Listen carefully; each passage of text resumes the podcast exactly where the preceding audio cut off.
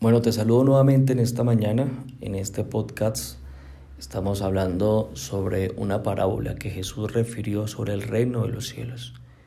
Este es el tercer episodio de Mateo 20 donde hemos poco a poco ido estudiándolo así como se merece el estudio de la palabra de Dios.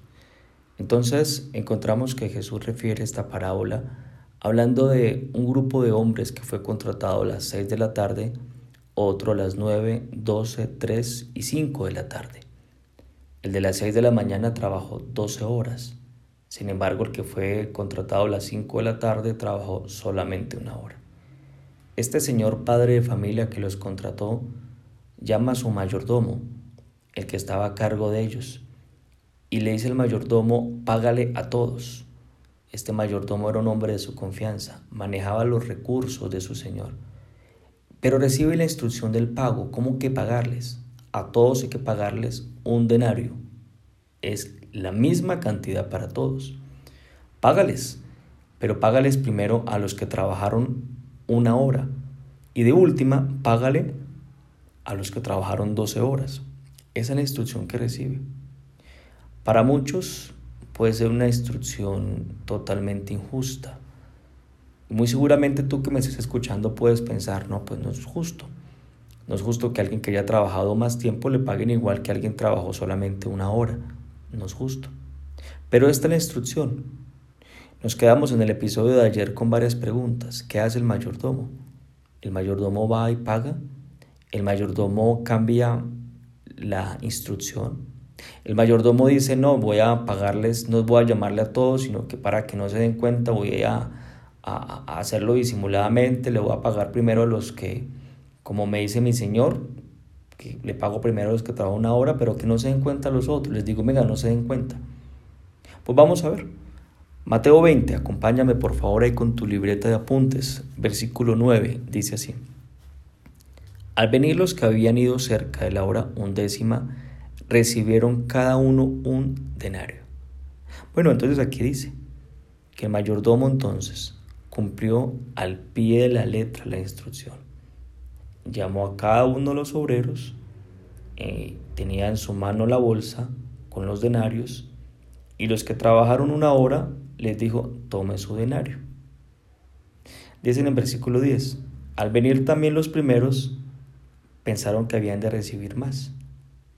Entonces, llama a los que trabajó seis horas y les paga un denario.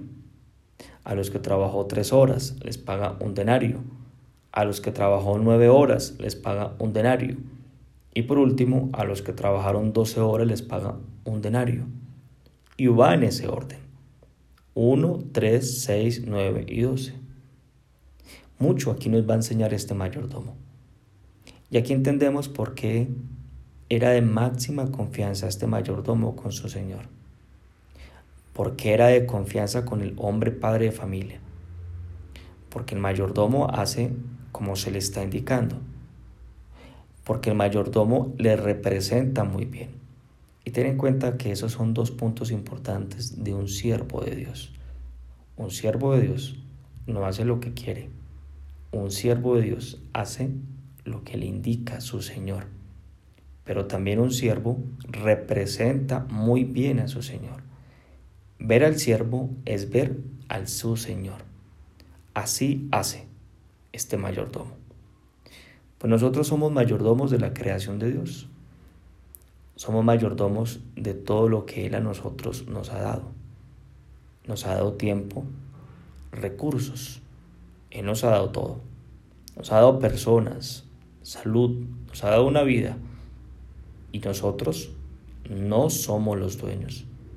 Nosotros somos los mayordomos. El mayordomo conoce a su Señor, lo conoce muy bien. El mayordomo sabe que, el que su Señor es justo, usando el término que el mayor que el Señor le dijo a los obreros, le pagaré lo que sea justo. Por eso le obedece, porque le cree. No le cree a su propia justicia, a la justicia misma, el mayordomo sino le cree la justicia de su Señor. Cree que lo que le está diciendo su Señor es lo mejor. En nuestra lógica humana no es justo pagarles igual. Eso puede pensar el mayordomo y tú y yo lo podemos pensar. No es justo pagarle primero a los nuevos, no. El mayordomo entonces no hace lo que cree que es bueno. El mayordomo sigue la instrucción, como tú y como yo tenemos que hacerlo, con todo lo que Dios nos ha dado. El mayordomo que no sigue la instrucción es llamado siervo malvado. También es llamado malo y negligente. Al mayordomo que no sigue la instrucción se le quita lo que tiene y se le da al que tiene más, aluciendo a la parábola de los talentos. Nos enseña entonces este mayordomo que tú y yo tenemos que conducirnos como mayordomos, no como dueños. Todo le pertenece a Él, absolutamente todo. Tu tiempo, tu vida, tu gente, tus recursos, todo.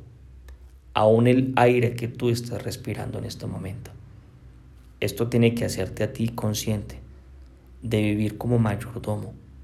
Algún día tú y yo le vamos a entregar cuentas.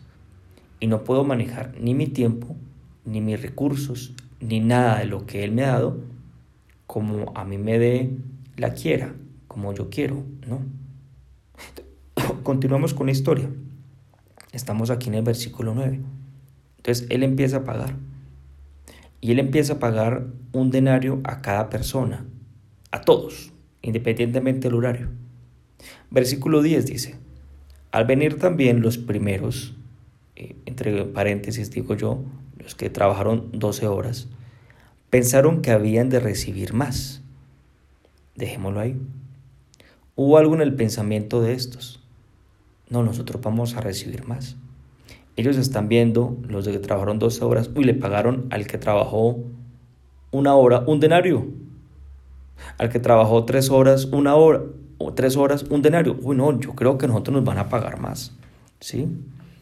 Si este patrón entonces es justo, pues al que le pagó una hora, un denario, trabajó una hora, un denario, yo trabajé 12 horas, pues lo lógico es que a mí me paguen 12 denarios, porque si el que trabajó una hora le dieron un denario, lo lógico es que a mí me den 12 denarios.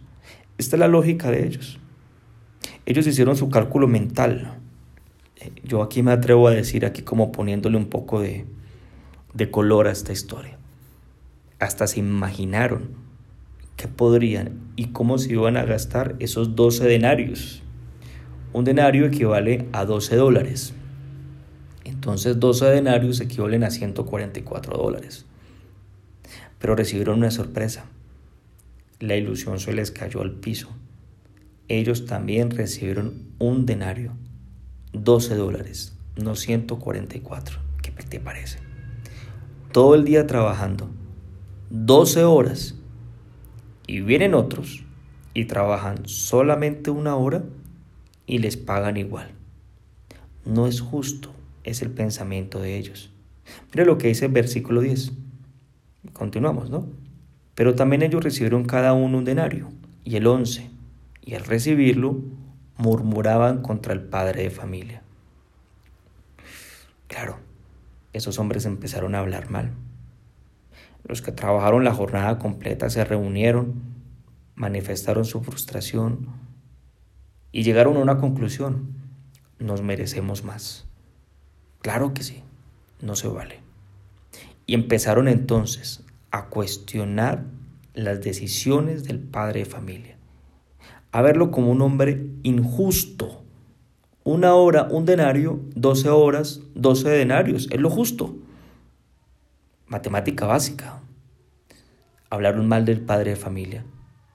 ¿Qué podrían haber dicho? Utilicemos algunas palabras o términos que puede decir alguien que cree que su jefe no es justo. Entonces puede decir este grupo de hombres solo le importa el dinero, este es un explotador, nos robaron nuestro tiempo, nos hicieron sentir menos que los otros, nosotros también somos importantes. Bueno, quién sabe hasta qué más. Versículo 12.